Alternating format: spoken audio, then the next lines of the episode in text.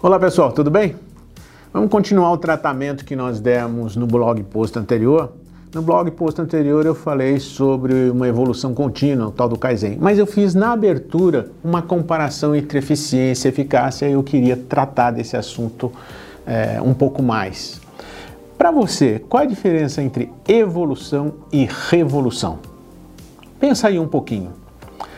Acho que para a maioria das pessoas, evolução é um processo que ocorre lentamente. Revolução é um processo que ocorre abruptamente. Essa é a diferença. Então, como eu tinha falado no blog post anterior, a evolução traz em si o conceito de aumento de eficiência. Por isso, a, a, a melhoria contínua trazida pelo, pelo Kaizen, proposta pelo Kaizen, tem muito a ver com esse conceito de eficiência. A melhoria contínua, melhoria da produtividade, melhoria da qualidade, melhoria de tudo relacionado ao seu produto. Então, esse é um jeito muito interessante que nós tratamos no blog post anterior de fazer com que a sua empresa se diferencie das demais. Mas é o único jeito? Não. Nós tratamos de uma outra coisa também, da revolução. Aí eu falei, usei outra palavra naquele blog post. Eu usei a disrupção. A disrupção é uma revolução é algo que está sendo feito de um jeito que nunca ninguém fez. E ele é muito importante. As pessoas buscam muito esses dois conceitos: o conceito de aumento de eficiência, evolução, e o conceito de aumento de eficácia, fazer a coisa de um jeito diferente, né, num rumo diferente, que é a revolução ou a disrupção. Então, nesse blog post, eu queria tratar um pouquinho de, com você desse conceito de revolução ou de disrupção. Preparei uma tabelinha que está também lá no, no livro Yes You Can, você tem uma tabela maior, mas vamos comparar. Fotografia. Até 10 anos atrás, ou quem sabe 20 anos atrás, não muito tempo atrás, a fotografia em papel era a coisa que mais existia no mundo. Existia até aquelas fotografias que você fazia com que o papel se revelasse instantaneamente as Polaroids, né? Quem é mais antigo sabe disso. Então você tirava a fotografia e daqui um pouco ela se revelava. Ou então você levava numa casa de revelação. A grande empresa por trás desse processo era a Kodak, detinha 85% do mercado. Hoje, alguma coisa aconteceu, que é a fotografia digital. Kodak basicamente perdeu todo o seu mercado. Eu lembro que no começo há uns 20, 30 anos atrás, as ações da Kodak valiam 100 dólares. Hoje, provavelmente, se entrar na bolsa de Nova York, vale 50 centavos de dólar. Desapareceu, porque houve uma revolução, houve uma disrupção e a gente saiu da fotografia em papel para fotografia digital. Vamos para outro modelo? Hospedagem. Sempre que você quis se hospedar, você foi para uma pousada, você foi para um hotel, enfim, para esses locais. Você nunca ia bater na casa de alguém e falar assim: ah, você tem um quarto para alugar aí que eu queria passar dois dias? Não existe. Hoje os hotéis estão sofrendo com o Airbnb, que criou a ligação entre quem tem um espaço para alocar e quem quer alocar esse espaço. Criou um software para juntar essas, esses, esses dois componentes, esses dois elementos, o locador e o locatário, sem muita complicação, e você pode hoje alugar um espaço para você passar alguns dias, descansar, ou mesmo suas férias, ou até um ano, e não depender de hotéis e de outros modelos de acomodação.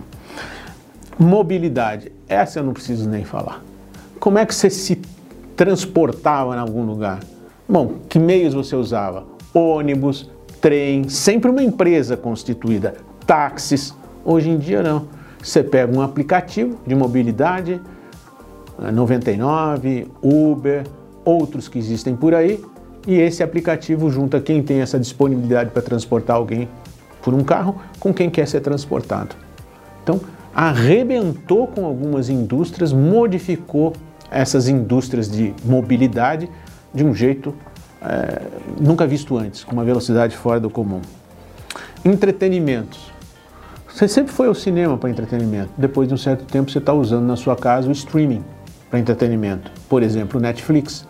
Você usava provavelmente as pessoas um pouco mais com um pouco mais de idade ou mais de tempo no mercado, iam nas locadoras e usavam lá, locavam o filme, ficava o fim de semana, na segunda-feira, se você não entregasse o filme, você tinha multa.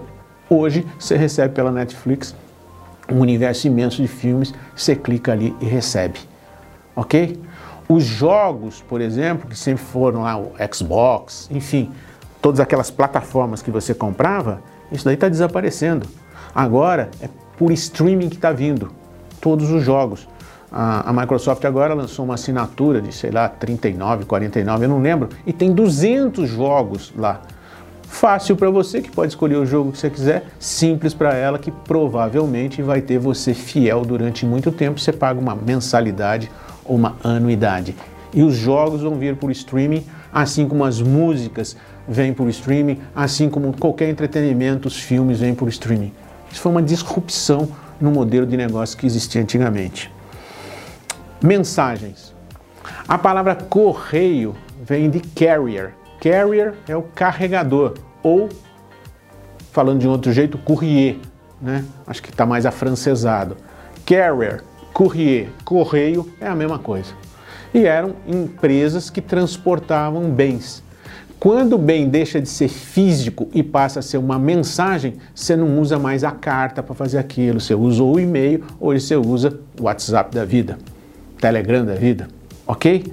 Para emitir mensagem, você emite aquela mensagem não só para uma pessoa, para centenas de pessoas ao mesmo tempo. Bancos, olha que loucura!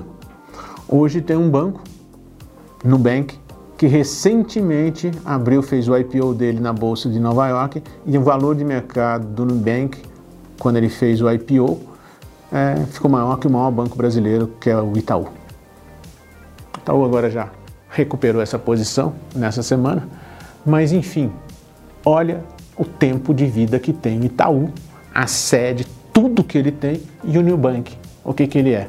É uma fintech uma, uma empresa de tecnologia, uma startup de tecnologia na área financeira e disruptou completamente o modelo tradicional de bancos.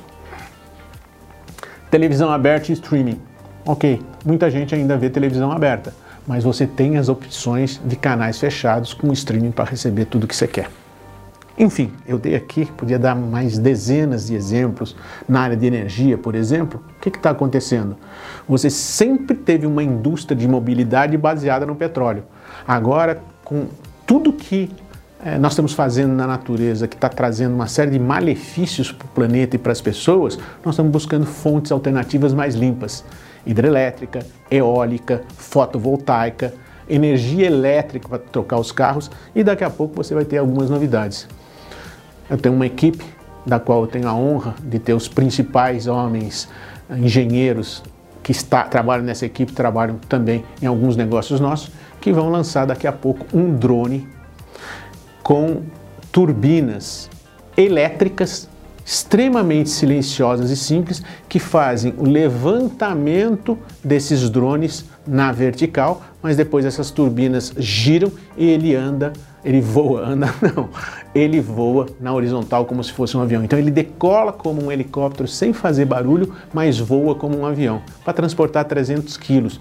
Vai ser o Uber dos ares daqui a pouco. Tá pronto, sábado agora a gente é, foi feito um, um, um, um, teste de levantamento da carcaça dele, funcionou perfeitamente bem, agora só precisa colocar a carenagem e fazer o bicho voar. Que loucura! Então você vai mandar um pacote da sua casa para Brasília em questão de uma hora ele sai daqui e chega lá. Vai colocar uma nova indústria no mercado de transporte de bens através de um meio aéreo totalmente diferenciado, porque hoje a gente tem tecnologia para fazer isso. Então, a disrupção é algo que está acontecendo no nosso dia a dia a olhos vistos. Há 50 anos atrás, uma novidade demorava 10, 10 anos, 20 anos às vezes para entrar no mercado. Hoje, uma novidade pode demorar um ano ou até menos para entrar no mercado. Então, se você quer ter uma empresa sólida no longo tempo, duas coisas você precisa ter em mente. Primeiro, você tem que melhorar continuamente a sua empresa. E aí, o modelo que eu falei no blog post anterior, do Kaizen, da melhoria contínua, do aumento da eficiência, é um modelo mental que você tem que ter, é, que você tem que seguir para ter a melhoria dos seus produtos e serviços. Mas existe um outro jeito de melhorar, é pensar de uma forma diferente, sair da casinha, sair do seu modelo mental para fazer coisas que ninguém fez. Como você consegue isso? Estando em contato com o mundo, vendo tudo que está acontecendo, viajando, vivendo, para perceber estas coisas que estão acontecendo no mundo, de repente seu cérebro faz uma correlação, fala, pô, isso aqui é uma ideia legal que eu até posso usar no meu negócio. Puxa, se eu estou juntando quem quer comprar com quem quer vender, por exemplo, mobilidade, por exemplo, espaço, por que, que eu não faço isso na minha área, juntar quem quer comprar com quem quer vender?